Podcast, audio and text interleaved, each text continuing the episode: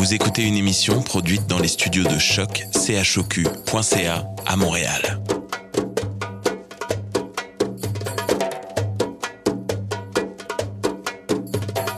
Bienvenue à Radio Dodo, une émission dédiée aux tout petits enfants en difficulté. Radio Dodo est neutre et patronné par la Commission canadienne pour l'UNESCO.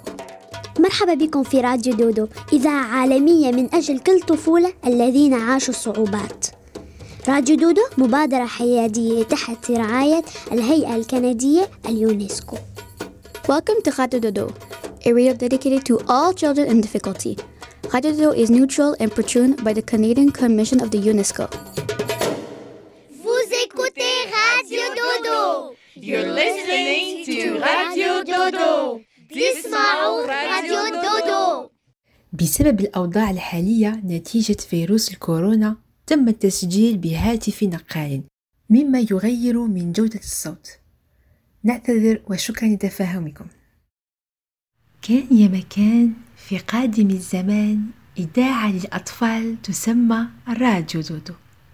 ذات يوم كتبت المغنية الرائعة جان أردن قصة لنا. راح تقراها علينا سناء. فجأة التحق بنا الصبي أحمد. ثمانية سنة ليشاركنا بحبه للقراءة. ولحسن الحظ يصل بيتر بان من بلاد العجائب ليهللنا إلى النوم. وهكذا يا أصدقائي كنتم مع سناء في مغامرة جديدة لراديو دودو موضوع الحلقة أحب القراءة. ليلة سعيدة.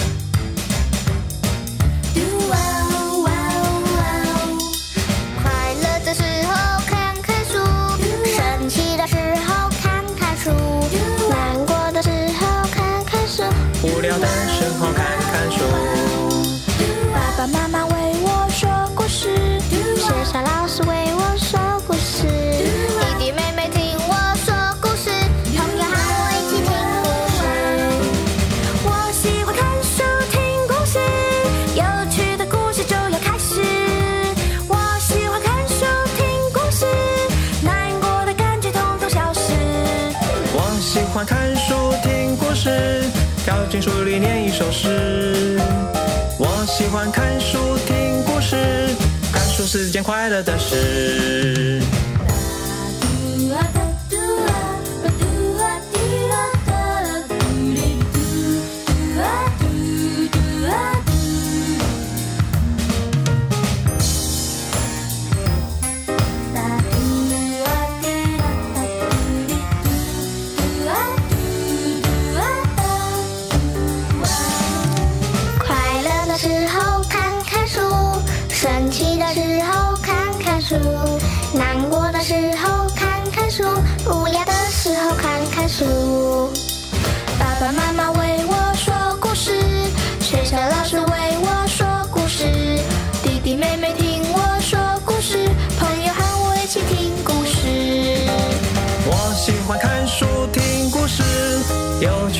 事就要开始。我喜欢看书听故事难过的感觉统统消失。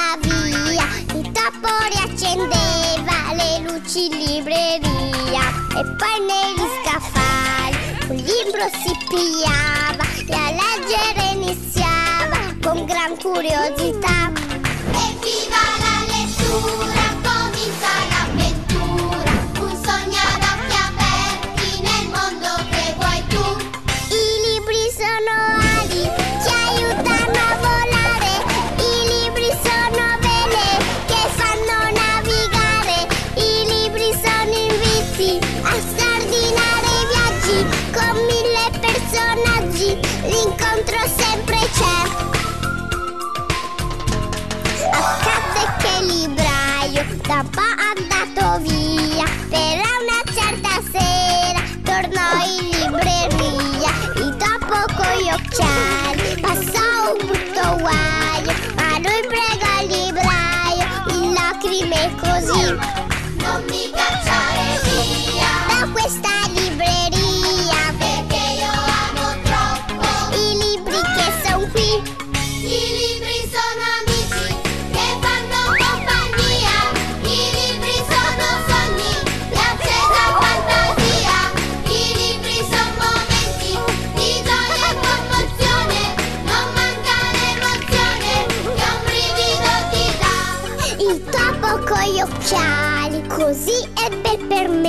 Di stare col libraio e fu un gran successo. Sull'uscio del negozio il topo si affacciava e il pubblico invitava. Venite tutti qua, entrate in libreria perché vi piacerà. Entrate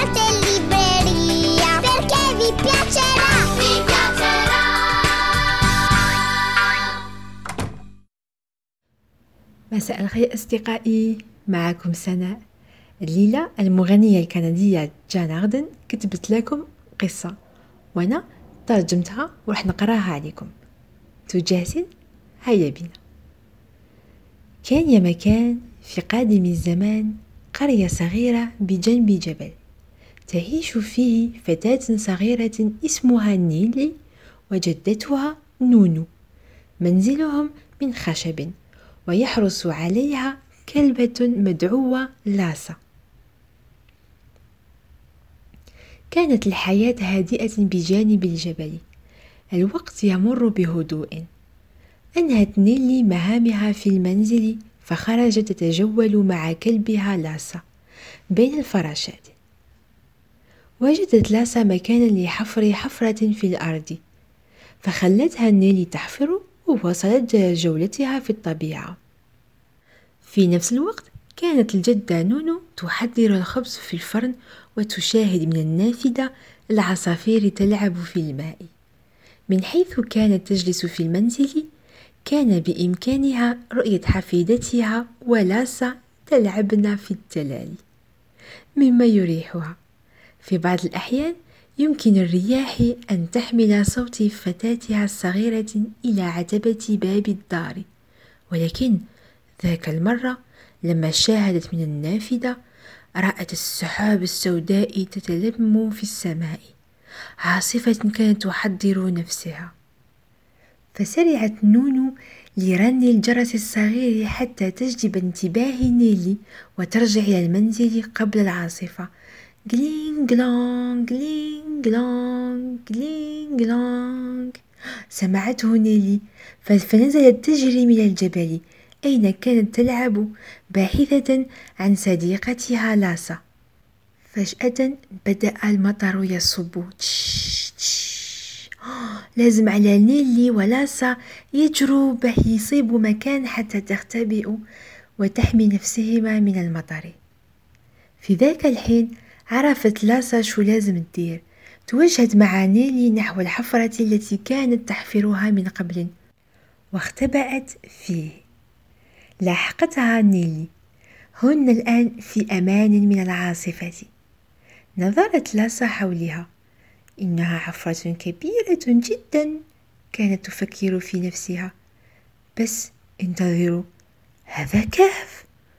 بدأت نيلي تشاهد بدورها. فصرخت من الفرح. لاسا لاسا حفرت واكتشفت كنز مخفي. فمالت لاسا رأسها وهزت ديلها من الفرح. من حولهم صناديق كبيرة مليئة بالذهب والفضة والمجوهرات. كان هناك حتى فيل ضخم من الذهب طوله واحد متر. بدأت نيلي تضحك وتضحك من ما راهي تشوف. هذا غير مصدق. جد نونو ما راح تأمن لما راح نشوفوها ونحكي لها كل هذا الذهب اللي صبناه. لما مرت العاصفة وتوقف المطر خرجت نيلي من الكهف مع لاسا. ها هما راجعين المنزل وقفت لاسا بجانب سرير الجدة نونو. ها هي استيقظت من النوم. الجدة نونو فرحانة لأنها حفيدتها نيلي رجعت إلى الدار. فبدأت نيلي تحكي لجدتها ماذا اكتشفت مع لاسا. كانت متحمسة كتير للغاية لدرجة أنها لم تأكل الخبز التي حضرته لها نونو. بعد ما سمعت القصة أجلست نونو حفيدتها على الكرسي حتى تخبرها على قصة الكنز. في الحقيقة هذا الكنز ملك لجدة نيلي. اللي هو زوج الجدة نونو الذي أحبته كثيرا. كتب لها رسالة يشرح فيها قصة هاد الكنز فأخرجتها من جيبها. لبست نظاراتها وبدأت تقرأ الرسالة. ها وش تقول؟ عزيزتي نونو لما رأيتك للمرة الأولى في سوق قريتك الصغيرة أغرمت وأعجبت بك لدرجة أني لا أصدق حظي. قبل ما أعرفك كنت أظن أن المهم في هذه الحياة هو المال الذهب والفضة. ولكن الآن سرعان ما فهمت أن هذا خطأ. فبفضلك فهمت أن المهم هو الحب الذي يجعل الناس سعداء. والرسالة ممضية زوجك جورج. في الحقيقة جد يملك هذا الكنز منذ سنين وخاف يوريه لجدة نونو. بس نونو لا يهمها الذهب تحب حياتها كما هي الآن ولا تغير شيء فيها. فأخبرت حفيدتها أن الذهب والفضة يمكن أن تجعل الناس يفعلون أشياء غبية. بما أن نيلي هي اللي اكتشفت الكنز فعندها الخيار. إذا تحب استعماله الآن أو تركه في الكهف. فكرت نيلي قليلا وقررت أن تترك المال والذهب في الكهف لأنها سعيدة وتحب حياتها كما هي الآن. الشيء الوحيد الذي أخرجته من الكهف هو طبسي كبير لكلبها لاسا. ليلة سعيدة. Ma petite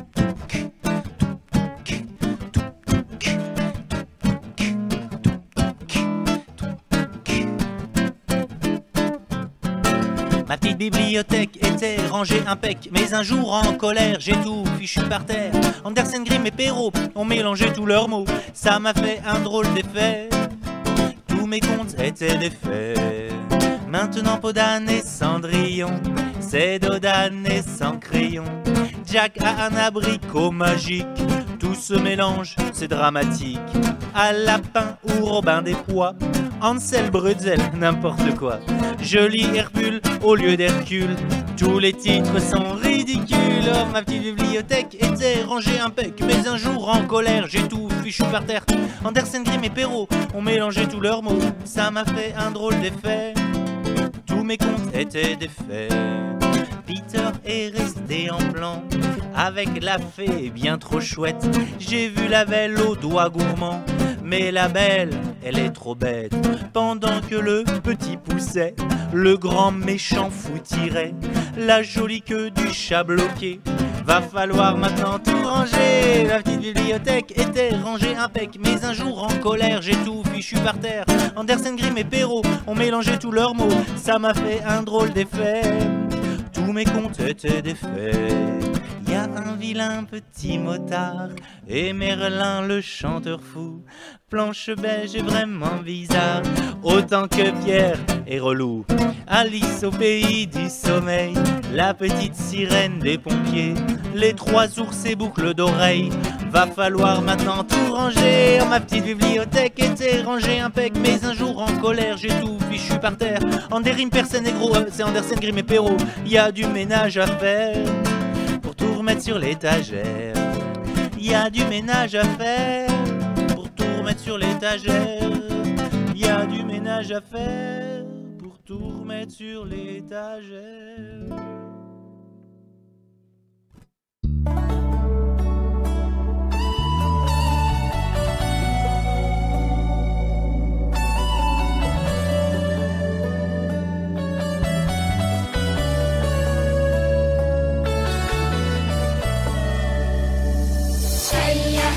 هيا هيا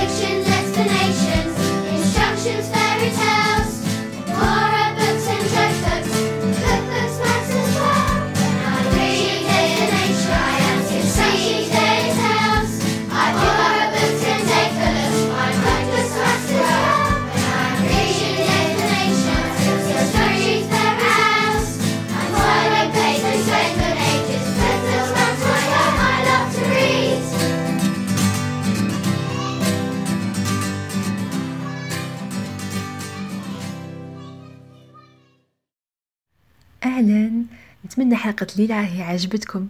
والآن راح نسمع إلى طفل صغير اسمه أحمد. أحمد راح يقولنا علاش وكيفاش أصبح يحب القراءة. هذا المقطع مأخوذ من يوتيوب. هيا نسمع. أنا اسمي أحمد. ذهبت ذات يوم إلى المدرسة وفي حصة اللغة العربية طلبت مني معلمتي أن أقرأ. وحين حان دوري لكي أقرأ كنت مترددا فأنا لا أعرف كيف أقرأ جيدا ماذا أفعل؟ هل أقول لمعلمتي؟ وأنا أفكر فجأة سمعت صوتها أحمد اكمل قراءة القصة عندما بدأت أحاول كان سمعت ضحكا وتوقفت عن القراءة. لم يكن هناك من يضحك لكنني شعرت هكذا لأني لا أعرف كيف أقرأ. في اليوم التالي طلبت من أبي أن يشتري لي قصصا كثيرة. أصبحت أق... أصبحت أقرأ كل يوم قصة, قصة جديدة. كم كانت جميلة وممتعة.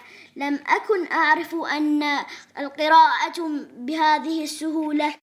وصرت أشعر بالفرح في كل مرة يحين فيها دوري لكي أقرأ.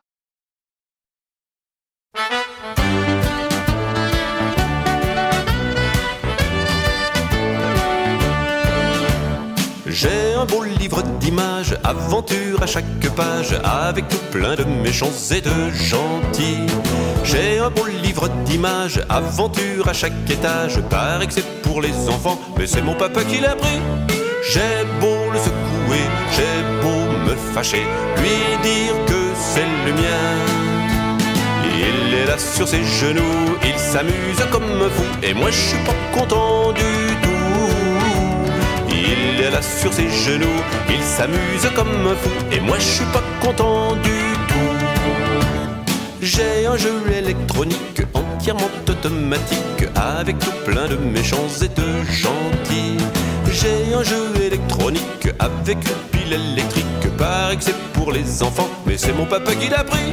J'ai beau le secouer, j'ai beau me fâcher, lui dire que c'est le mien. Là sur ses genoux, il s'amuse comme un fou, et moi je suis pas content du tout. Il est là sur ses genoux, il s'amuse comme un fou, et moi je suis pas content du tout.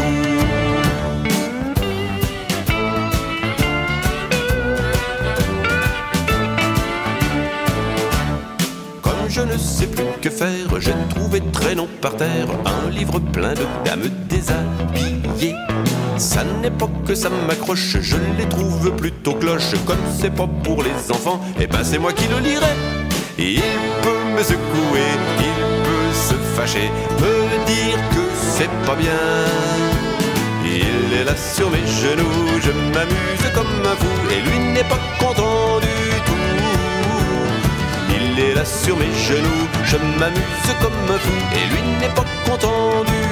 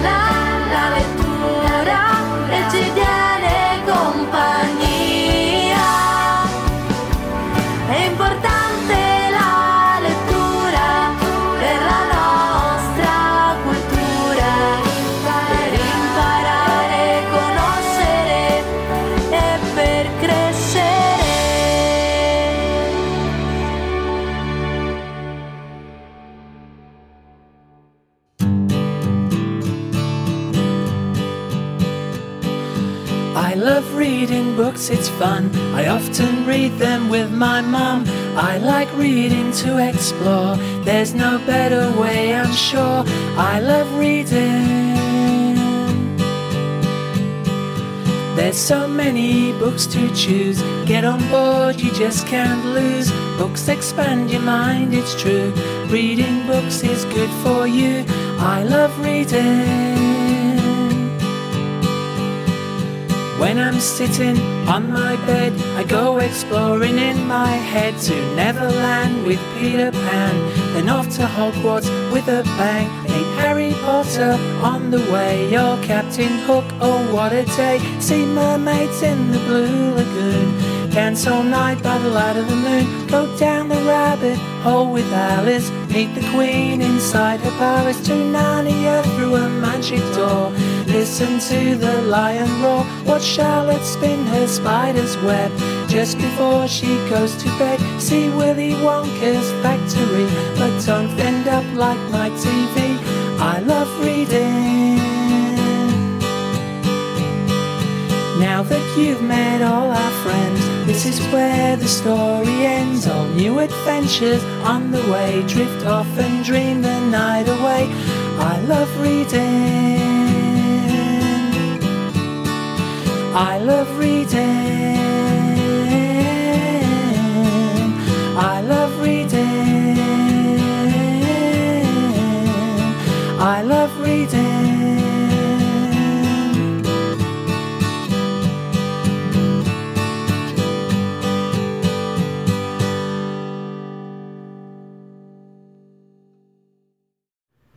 أهلا يا أصدقائي معكم سناء مجددا. والآن لهذه الحلقة رح نسمع إلى قصة من الكلاسيكيات اللي هي بيتر بان القصة مأخوذة من يوتيوب قناة قصص الأطفال Arabic Fairy Tales for Kids. بوسة. ذات يوم كانت تعيش إحدى العائلات بمكان لا يبعد كثيرا عن مكاننا وكانت تسمى عائلة دارلينج كانت عائلة دارلينج بها ثلاثة أطفال. جان، مايكل وويندي. كانت ويندي تخبر أمها باستمرار عن بيتر بان الذي كان دائما يعزف على آلة الفلوت الموسيقية بغرفتها. كانت أمها دائما تخبرها أنها تتخيل أشياء ولكنها لم تستطع تجاهل رؤية أوراق الأشجار بغرفتها التي كانت دائما ما تسبب لها بعض الحيرة. وكانت ويندي دائما ما تخبرها أن تلك الأوراق قد خلفها بيتر بان وراءه وفي إحدى الليالي وبينما كان الأب والأم بالخارج كانوا الأطفال وحدهم بالمنزل. وكانوا يشعرون بالنعاس. فذهبوا جميعا إلى النوم. فدخل بيتر بان بصمت إلى غرفتهم وبدأ يبحث عن أوراق الشجر التي خلفها وراءه. وفي تلك اللحظة استيقظت ويندي. بيتر بان لقد كنت في انتظارك. لم يصدق أحد أنك حقيقي. أعادت ويندي أوراق الأشجار التي كانت تخبئها من أجل بيتر. كانت حقا معجبة به. قام الاثنان بخياطة الأوراق مجددا على ملابسه. ويندي هل تحبي أن أقص عليك إحدى قصص المغامرات المثيرة؟ أنا لا أريد سماع قصة مغامرة بل أريد أن أقوم بواحدة يا بيتر بان. في ذات اللحظة دخلت الجنية تينكربل صديقة بيتر بان عبر النافذة. حسنا. بالطبع كنت أعرف أني سأجدك هنا. هل تستعد لمغامرة جديدة بدوني؟ أنت تعرفين أني لا أستطيع القيام بأي شيء من دونك قامت ويندي بإيقاظ أقرانها فأخذوا ينظرون إلى بيتر بان وتنكربل بدهشة شديدة حسنا هل أنت مستعدة للطيران؟ نثرت تنكربل غبارها المسحور ثم انطلقوا يسبحون عبر الهواء الرقيق وقاموا جميعا بترك المنزل توجه الأطفال فورا نحو نيفرلاند.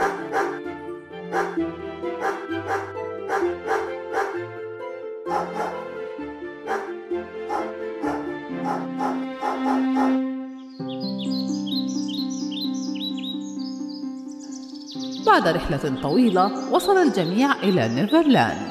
وهناك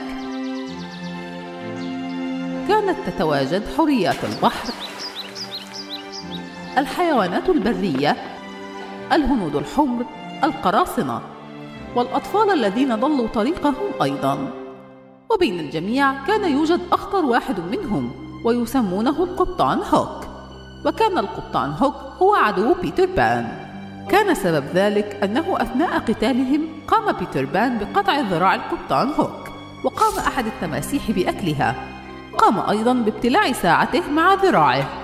ولذا فقد كان التمساح دائما ما يصدر أصوات دقات الساعة. ولذا فقد كان القبطان هوك دائما يعرف ما إذا كان التمساح قريبا منه عبر صوت دقات الساعة. بينما كان القبطان هوك يستخدم منظاره المقرب من فوق سطح السفينة استطاع رؤية بيتر بان مع الأطفال ينظرون له من فوق أحد التلال. فأمر رجاله فورا بإطلاق المدافع. وكان هروب بيتر بان والأطفال من طلقات المدافع شديد الصعوبة.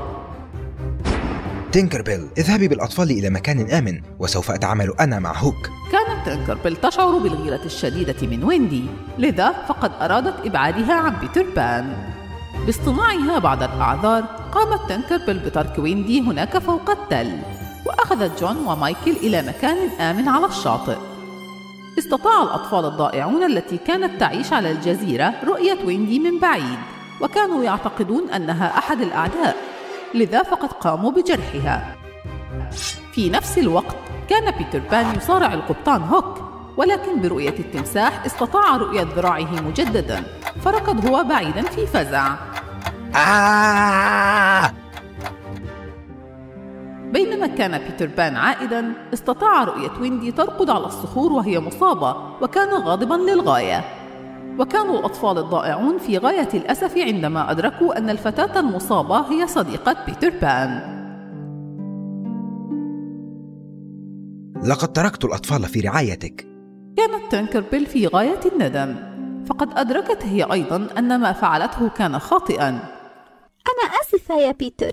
لن يحدث هذا مرة أخرى.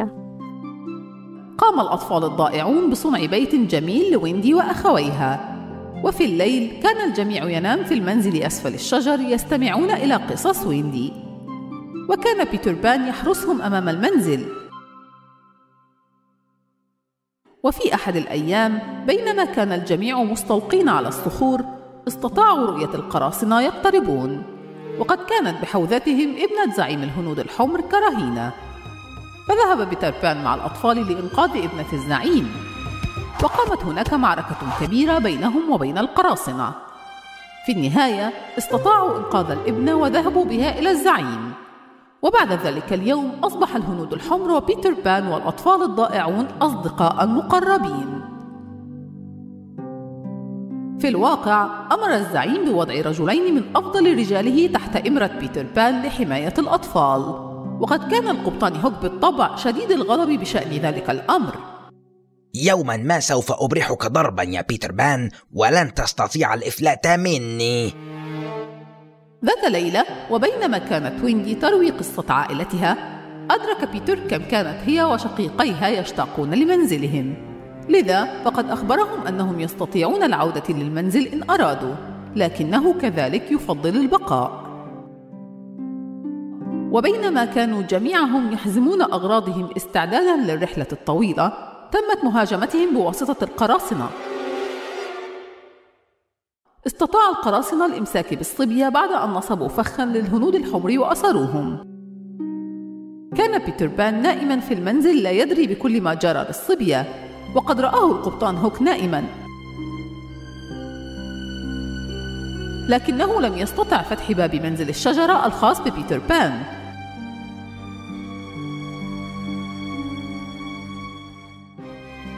برغم ذلك فقد استطاع صب زجاجة السم التي كان يحملها تحت الباب متسببا لبيتر بان في نوم عميق لساعات.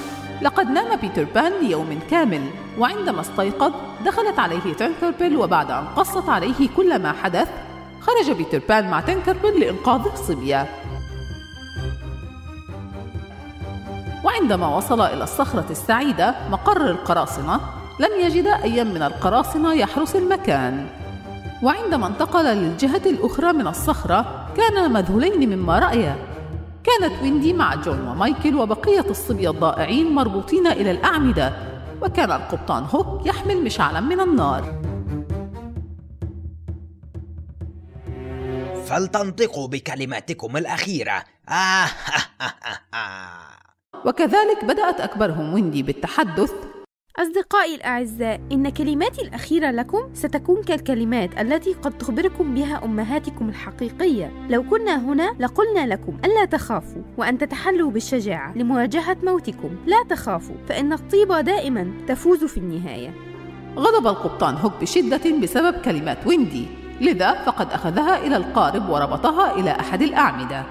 وفي تلك اللحظة وصل بيتر بان وتنكربل لإنقاذ الأطفال. في نفس الوقت حضر الهنود الحمر مع زعيمهم للمساعدة. مما أسعد بيتر بان بشدة.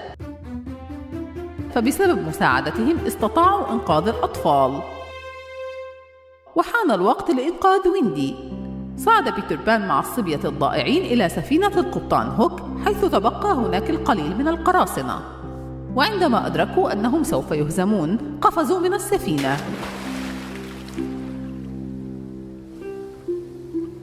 لا يوجد مكان للاختباء يا هوك. استسلم. بدأ بيتر بان مع الأطفال الضائعين التهجم على القبطان هوك ليجبروه على أن يتراجع للخلف. وفجأة سمع ضوضاء يعرفها.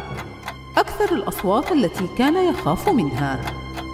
عندما نظر القبطان هوك إلى الخلف في فزع كان يرى التمساح ينتظره حتى يسقط في الماء. النجدة. في لمح البصر ركض إلى الجانب الآخر من السفينة. قفز وبدأ يسبح بأسرع ما يمكنه. بدأ بيتر بان والأطفال في الضحك.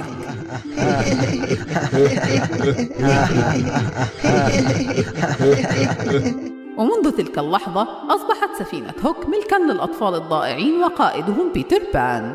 إن الطاقم مستعد أيها القبطان بيتر لتبحر السفينة. قام الصبية بفك الحبال وانطلقت الأشرعة بكل قوتها.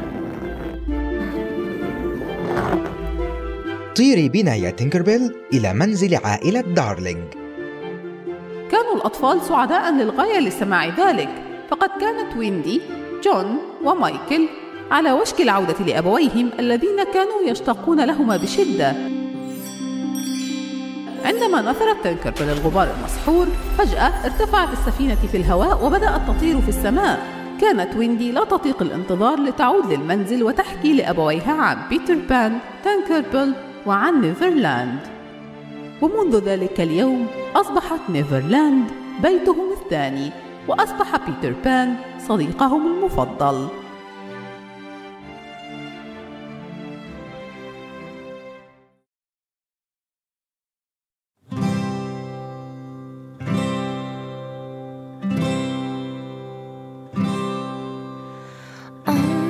Endors-toi, ma story. Ferme tes jolis yeux, bercé par le vent. Au large des îles bleues, d'étoile en étoile, on suivra le chemin jusqu'à la rosée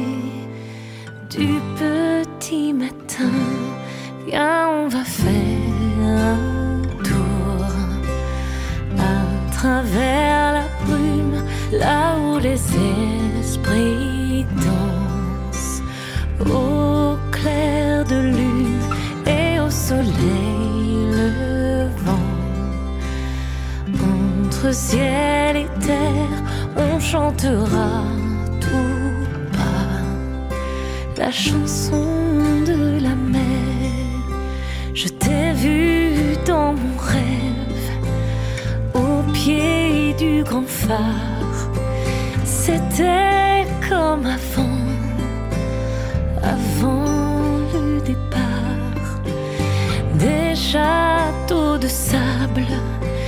Berceaux dans les arbres. Ne pleure pas, on se retrouvera. Viens, on va faire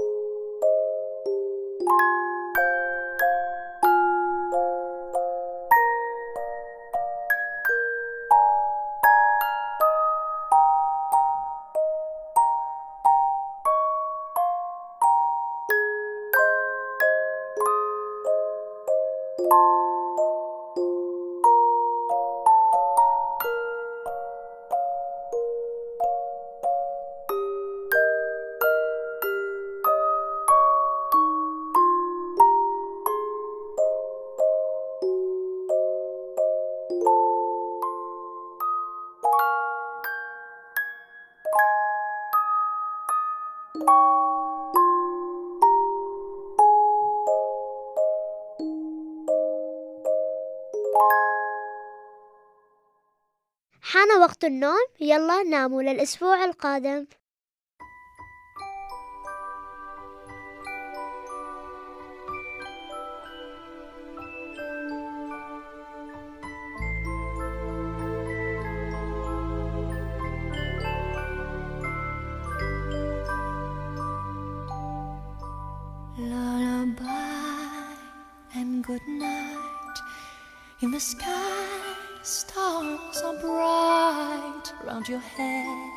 Flowers gay.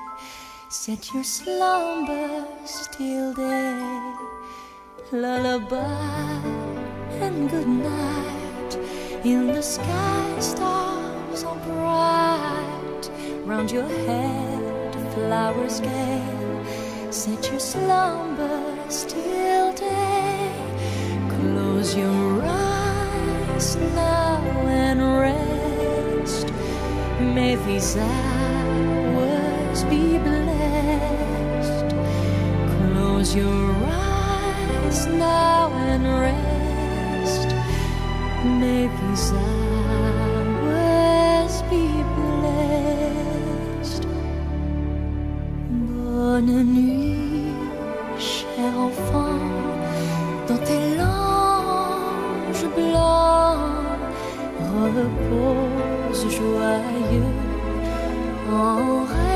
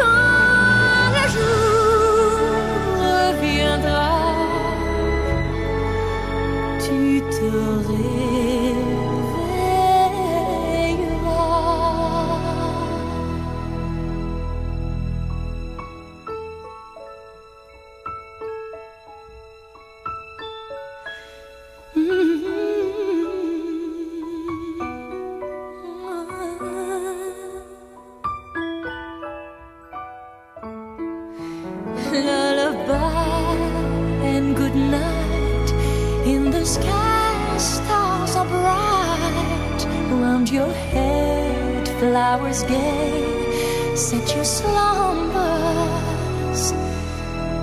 till day.